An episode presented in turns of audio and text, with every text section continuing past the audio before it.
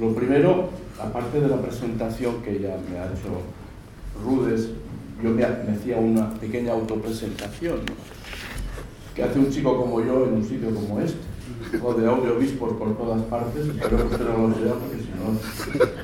Menos por uno. delante.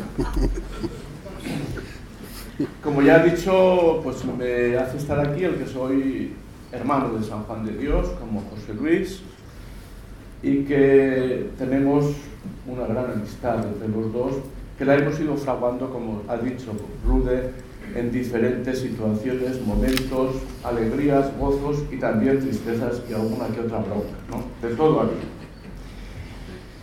Eh, tal amistad que a veces nos, hemos puesto mote mutuamente. ¿eh? Él me llama a mí el pequeño y yo le he sacado a él Monseñor Aike. ¿Eh?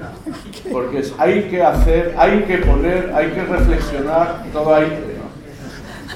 O sea que como veis, la amistad nos lleva por diferentes tramos. Reconozco en José Luis en mi vida una mediación sustancial para mi ordenación, para mi opción sacerdotal, que ya desde pequeñín la venía mamando, pero que cuando lo pude encontrar a él o encontrarme con él en San Boy, en el hospital psiquiátrico de San Boy, cuando los psiquiátricos eran psiquiátricos, eran manicomios, pues eh, diría que me enardeció en lo que significaba ejercer el sacerdocio en la misión hospitalaria. Y después, cuando el Papa lo llamó, Juan Pablo II se lo llevó a Roma, pues cosas de la vida me tocó a mí ir cogiendo lo que él dejó. ¿eh? Él era capellán del Hospital de Barcelona y yo tuve que hacerme de capellán del Hospital de Barcelona. Él era director de la revista Labor Hospitalaria y yo tuve que ser director de la revista Labor Hospitalaria. Él era profesor de bioética en la escuela de enfermería y yo tuve que coger las clases. O sea que iba como los recogedores estos que van detrás de las mulas en las procesiones de Pilar, recogiendo lo que él dejaba pero con un gran honor. Y lo cierto es que él lo había dejado todo en una altura muy importante. Eh, para mucha gente he sido o iba a ser el delfín del redrado, ¿no? Algún hermano así con más, tú llegarás a ser obispo como Pues tranquilos porque parece ser que las cosas no van por ahí. ¿eh? José Luis ha dicho muchas veces, soy el primer obispo de la orden y yo digo el primero y el último, vas a ser todo Los vericuetos que mueve el espíritu y que se encuentran con nosotros, precisamente con esos vericuetos. Ya saben ustedes que el espíritu al que nos disponemos a recibir en breve tiene unos eh, juegos de manos que a veces nos, despistan. Leanse la entrevista con la que empieza el libro, nada menos de la página 9 a la 36, eh, donde intento eh, sacarle todo lo que podía sacarle de su biografía, pero sobre todo de su eh, funcionamiento, o su, discernimiento, mejor dicho, de lo que llegó a ser para él la opción por la pastoral de la salud. Un inicio en la pastoral de la salud que, tal como dice él en aquella entrevista, nace a contrapié el provincial del momento, que por cierto también era de mi pueblo, Matías de Mina, lo había designado para ser el investigador de la vida de San Juan de Dios. El santo que no lo teníamos suficientemente conocido y él había hecho la teología y lo podía hacer, pero Redrado dijo que a otro perro con ese hueso. ¿eh? No porque no le entusiasmara la figura de San Juan de Dios, que bastante la ha trabajado después, pero porque creía que no era esa su opción más fundamental. Lo que sí que ocurrió es que empezó a ser eh, elegido en los capítulos de la provincia como consejero provincial y se le asignó el área de la formación y el área de la pastoral de la salud. Y en esto José Luis, pues cuando mete la cabeza, se mete todo. ¿eh? Monseñor Aike, pues entra de cuajo no, va por un lado y, salva la papeleta. Él no vive de papeletas arregladas, sino de compromisos asumidos. Fíjense que cuando lo nombran es en el año 68, un año importante. ¿Se acuerdan ustedes? No era la movida madrileña entonces, era el mayo del 68, cuando toda la sociedad, toda, pero especialmente la sociedad europea, se pone en un hervidero. Yo diría que de alguna forma también la Iglesia, que viene hace tres años escasos de clausurar el Concilio Vaticano II, con todo lo que ello significa, y ahí es donde José Luis empieza a trabajar a fondo en lo que es el tema de la pastoral de la salud. Publica un libro en el año 69 que yo no había visto, quizá era mi, mi falta de formación.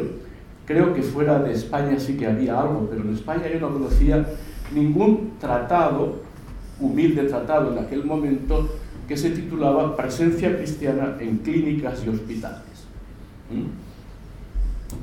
En el año 69, como nos ha dicho Rude, se crea o se eh, celebra aquí en Zaragoza la primera semana de la pastoral de la salud, que luego tendría eco en otras ciudades. También nos ha dicho Rude que Zaragoza es un pilar fundamental en la trayectoria de José Luis Redrado. Aquí de alguna forma empieza y aquí no termina, pero aquí vuelve eh, el ciclón redrado con su pastoral de la salud y su compromiso en ella. Rude eh, ha señalado dos personajes de aquellos momentos en Zaragoza con Redrado, como son el doctor Padre Arenal, al que le ha adjudicado con toda justicia eh, el don de la palabra y yo diría que también el don del humor, yo no he conocido humor tan fino y tan delicado, pero tan profundo como el que tenía Arenal. Pude ha hablado también de Monseñor Osés, que era obispo de Huesca, y del cual tuve el honor de recibir la unción sacerdotal. Y todo ello en un mundo, he dicho, que comenzaba a fluir, que comenzaba a prorrumpir de una forma concreta en esos años. Un dato muy importante, bueno, hay un cambio ideológico, social, teológico y en el mundo de la salud. Nosotros ahora, todos los que estamos aquí, hemos conocido los hospitales como están ahora, pero si ustedes se van ahora hacia el año 60, eh, ¿quién iba al hospital? No iba nadie. Al hospital iban los pobres, los cuatro pobres que se tenían. Los ricos iban a las clínicas privadas que para ello tenían que vender todo lo que tenían y pedir prestado a los hijos o a los parientes. ¿Por qué? Pues porque los hospitales no ofrecían. La sanidad entonces no era un derecho. La sanidad no era un derecho de los ciudadanos. Pasará por esos tiempos a incluirse como una prestación de la seguridad social. Pero fíjense de tal forma que hasta no hace mucho, hasta no hace mucho, cuando un enfermo perdía la salud, o una persona perdía la salud, eh, perdón, perdía el trabajo, al poco tiempo le caducaba el derecho a la salud. O sea, perdía también, con lo cual dices, cuando más lo necesitas, cuando más solo se queda. En esto entra lo que es el derecho a la salud, el derecho a recibir atención sanitaria como ciudadano, sea pobre o rico, trabaje o no trabaje, esté en el paro, donde esté. Y esto cambia todas las perspectivas del hospital. A nuestra clínica de San Juan de Dios venía la gente que tenía dinero y podía plantearse una posibilidad de curación. De hecho, aquí nació medio Zaragoza en su tiempo. A esta clínica le llamaban la paridera del canal, si ustedes se acordarán. Eh, ¿qué, ¿Qué provoca esto? Claro, que el mundo de la salud nos venga ahora la sociedad entera, ya no nos vienen aquellas personas que tienen unos recursos, sino que nos viene todo el mundo. Todo el mundo que tiene una necesidad acude. Y todo esto cambia indudablemente la perspectiva de lo que es la sanidad, las prestaciones que hace la sanidad y los servicios que tiene que dar dentro de ella la pastoral de la salud. Yo estoy convencido que José Luis en esos momentos hizo un adelanto, no sé si por la derecha o por la izquierda, pero a lo que sería un fruto muy maduro del Concilio Vaticano II, como era la Evangelii Nunciandi, ¿eh? la gran encíclica Evangelii Nunciandi, cuya mm, propuesta es mire, la Iglesia tiene una misión y solo una que es evangelizar. Y esto lo tiene que hacer todo el mundo, todo cristiano lo tiene que hacer. Y entonces luego explica qué significa evangelizar, qué medios hay que utilizar, cómo hay que hacerlo, en qué gradualidad. Si ustedes, muchos de ustedes estoy seguro, han participado en la Eucaristía de hoy, la primera lectura de hoy es una Evangelii de, de, los Hechos de los Apóstoles. Es Pablo en el Areópago.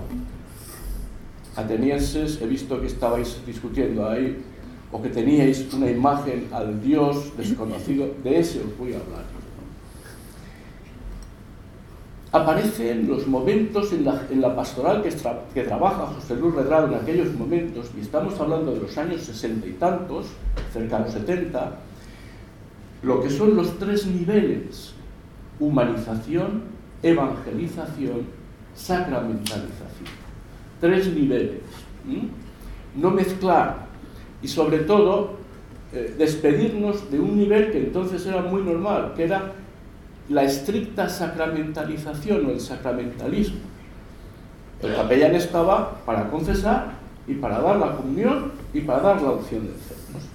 Esa era su misión, porque además ya tenía trabajo, porque entonces la gente se confesaba, comulgaba y recibía la opción.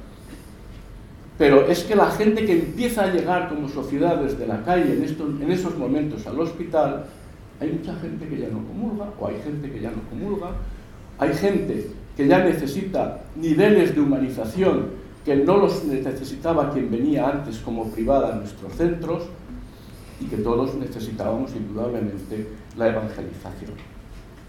En ese momento aparecen como mm, criterios de trabajo la, eh, eh, la, antropología que descubríamos, por ejemplo, desde la pirámide de Maslow. ¿eh? ¿Quién no ha oído hablar de la pirámide de Maslow? Las necesidades básicas abajo, las necesidades de confort, las necesidades, hasta llegar arriba que era la necesidad de sentido. Y ahí es donde teníamos que ubicarnos en la prestación de nuestros servicios asistenciales. Una pastoral organizada con proyectos, con objetivos, con criterios, con evaluaciones, en un hospital que si algo tenía y debe tener, y si no lo tiene mal, es la organización, era difícilmente comprensible un servicio que no disponía de ningún tipo de plan, de control, de dirección, de...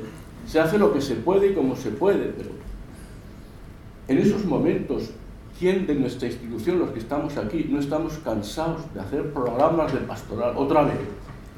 Pues sí, porque Monseñor Aike dice que hay que mandarlo antes de, pues venga, hacer el programa de pastoral para este año.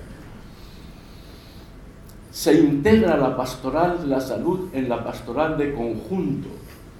En las diócesis había muchas diócesis que no había pastoral de la salud, no es que no había, no había organizado. Claro la pastoral de la salud del Jesús de Nazaret está con nosotros, pero no había una organización que fuera reconocida y que se entroncara en la estructura del obispado. Surge el Día del Enfermo, que inicialmente nace en Cuba y que inmediatamente se acoge aquí en España y que luego el Papa Juan Pablo II, en una comida con eh, Redrado y el cardenal Angelini lo promulgarán, acordarán crear el Día Mundial del Enfermo, que todos saben que lo tenemos ahora el Día de la Virgen de Fátima. ¿no? Perdón, sí, perdón por los portugueses y por los franceses. Bien, y luego llega ya los acuerdos marco iglesia-estado, que desde que nacieron están en crisis, pero ahí están, y con esos vivimos y desde esos vivimos. ¿No? Bien, y llega el libro, y con esto ya cierro, porque para esto me han llamado, aunque les parezca. Mire, no es un libro para la mesilla de noche. ¿eh? A no ser que tengan mucho insomnio, no se metan con él, eh, con el libro. No es un libro de recetas, pero sí es un libro de consulta. Es un libro que recoge el entorno de lo que significa la apuesta de alguien por situar la pastoral de la salud en el lugar que le corresponde en el marco de la acción evangelizadora. De un rompedor, de un explorador, no es de un funcionario eclesial. es de un explorador evangelizador. Un libro parido no en la soledad y el recogimiento, que no está mal, sino confrontado con los ideales y la cruda realidad, entre las necesidades y las posibilidades, con una centralidad muy exclusiva, el hombre enfermo, todo el capítulo 3. La persona enferma al centro de la actividad sanitaria y pastoral se titula. Reflexionando desde la implicación y el acompañamiento pastoral sobre los grandes interrogantes de la vida, el sufrimiento, la enfermedad en el capítulo 4, sufrimiento y cruz como lugares de encuentro y evangelización, el capítulo 6, hacerse prójimo del que sufre, el envejecimiento, la muerte. Recoge el gran escenario de la atención sanitaria, el hospital, lugar de misión y de ejercicio de esperanza.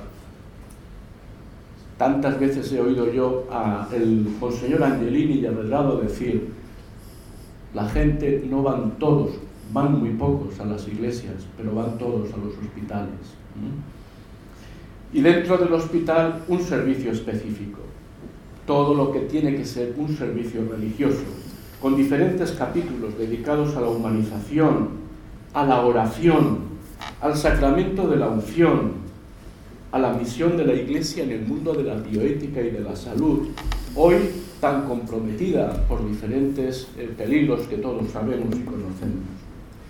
Dedica un tema a la aproximación al magisterio de Francisco referente al mundo de la salud. Lo utiliza o lo busca desde la encíclica eh, Evangelii Gaudium Quizá fue una llamada a ver si el Papa se acuerda de él y le nombra cardenal en esta última atacada, pero no lo es. ¿Qué le falta? Pues eh, don Carlos ha dejado por ahí una salida que yo la agarraría. Quizá una referencia específica entre tejida ya está a dos ámbitos importantes de la pastoral de la salud. El domicilio, en cuanto lugar más habitual de la presencia de los enfermos, y la parroquia como referente primario de su asistencia, sabiendo que ambas cosas hoy, por los temas que se han explicado, eh, tienen que replantearse también. Concluyo. Es una obra de síntesis recopilatoria de toda una trayectoria pastoral de su autor.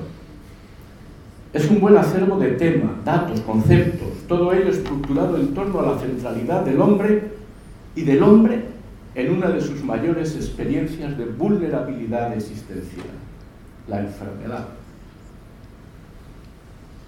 Es un magnífico servicio de memoria para muchos de nosotros, de orientación y de guía para quienes hoy están llamados a guiar la pastoral de la salud en los diferentes ámbitos eclesiales, perdón, incluidos los señores. Y una llamada a toda la Iglesia a no descuidar la atención a quienes fueron los preferidos de Jesús, los pobres y de entre ellos los enfermos. Muchas gracias a gente que no está aquí, anónima, pero está en el libro. Muchos nombres hay aquí escritos, en la, sobre todo en la entrevista que he querido que se pusiera aquí, aunque está en otro libro, los 25 años en el Vaticano. He querido que se pusiera aquí en homenaje a los que subieron a la barca de la pastoral de la salud. Y lo he puesto aquí en agradecimiento. Y a un hermano que me echa una mano en algo que yo soy un poco analfabeto en la parte técnica, ¿no? que hoy hace falta cultivar. Pero bueno, como otros han cultivado, también hacemos las cosas en común. Y qué decir que queda también en el libro globalmente a mi orden hospitalaria, sin la cual yo no soy lo que soy. Toda la realidad. Esta es la realidad. Y eh, antes de que se me olvide, en la orden de la, esta orden, a mi comunidad que me soporta todos los días, que hace que no es fácil, no por el obispo, porque esto no, no es el tono, sino por quizá por la forma de ser, la persona, etcétera, bueno, pues hasta que uno no muere hay que ir cortando flecos, ¿no? Pero bueno, cae en esta comunidad que yo he elegido porque son mis últimos años, estoy en la puerta, digo que no me empujen, ¿no? pero es donde quiero terminar y quiero terminar con un salto grande de jubilado con júbilo, un júbilo, teniendo cosas que hacer, ahora se lo decía don Vicente, que me da alegría, ver lo que tiene trabajo, no de lo que hacía antes, sino de lo que uno puede hacer hoy, porque hay muchas cosas de las que hacíamos antes hay que jubilarlas. Gracias en particular estoy viendo de mi hospital, gerente, cuerpo médico, voluntarios, enfermería, ya he hecho mi médico, es curativo, es curativo. Bien.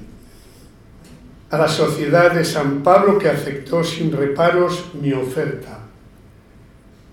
Padre Omar, ya le he dicho antes que hay otro ya preparado. Y un tercero de Rebus Domesticis.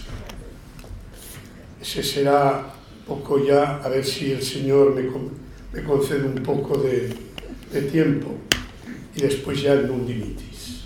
Pero que, que, no me llame tan pronto, que no me llame tan pronto, que quiero dejar un poco limpio el ordenador porque si no ya sé dónde va a ir a parar lo normal, que vaya a parar donde tenga que parar. Gracias a la Sociedad de San Pablo que pues, acogió esta oferta Padre Miguel, que el Padre Omar tiene representación, ¿no? provincial y director de la general de la Sociedad de San Pablo. Al grupo de secretaría ya les escribiré una carta, no les puedo mandar una tarta pero al menos algunas palabras de, complacencia, de generosidad, etcétera, eso ya sé hacerlo. Lo de la tarta me costaría más día. A Sara, a Álvaro y siempre los que quedan, ¿no? Tantos, tantos. Yo como he sido secretario de un pontificio consejo, no he tenido la manía de tener secretaria particular, ni secretario particular, he tenido secretaría. Es lo que tiene que funcionar. Los demás a funcionar bajo la secretaría. Bueno, y de aquí la representante, gerente, doña Charo, gerente de la librería de Zaragoza, entusiasma anfitriona y piedra milenaria en nuestra tierra de Aragón los eclesiásticos la conocen todos, y los, obispos y algún cardenal también. Es un anillo que conduce a buen puerto por sus consejos y es amiga de amigos. Esto es muy importante para vender. Sí, sí, porque a veces entra por ahí que por, lo, por ver libros. ¿Mm? Nada más pega a ella y ahora por eso la veis, enseguida compraré ese libro. A los que esta tarde conforman la mesa de la presentación del libro, muchas gracias de verdad, pero vuestra presencia no la agradezco solo yo, os la agradecen los enfermos y los profesionales por los que vosotros estáis aquí y representáis y a todos aquí presentes. Sin vosotros el libro no sirve para nada. Si no se lee, ¿a qué sirve? Después hay que mandarlo, no sé dónde lo mandan. Por lo tanto, los aquí presentes, esta tarde, eh, a quien se anuncia y presenta un nuevo libro para que se lea y se divulgue. Que todo esto no quede en papel mojado, sino que cumpla la, noble finalidad de revalorizar la asistencia pastoral en el mundo de los enfermos. Me parece que digo algo en la introducción, que no quisiera morirme sin ver ya realizadas, ya vean muchas cosas ya realizadas de las que pone el libro, pero algunas todavía no, y no quisiera morirme sin verlas ya al menos en camino de realización. Hay otras muchas personas que están aquí, ¿no? presentes, caras conocidas, señor vicario general también, lo veo en nuestros foros eclesiales y culturales también, es una joya verlo así, y algunos vicarios también, el vicario de nuestra zona, vicario de nuestra zona, lo veo aquí, etcétera, muchas caras conocidas, angélicas, de otros conventos, hasta de mi pueblo, hasta de mi pueblo hay gente ahí, estoy viendo, pasa. Bien, muchas gracias, de verdad. Eh, que salgan revalorizados eh, pues estos valores que pone el libro al servicio de los enfermos y al servicio del personal que los asiste, múltiple en distintas disciplinas. Muchas gracias a todos que nos honráis con vuestra presencia.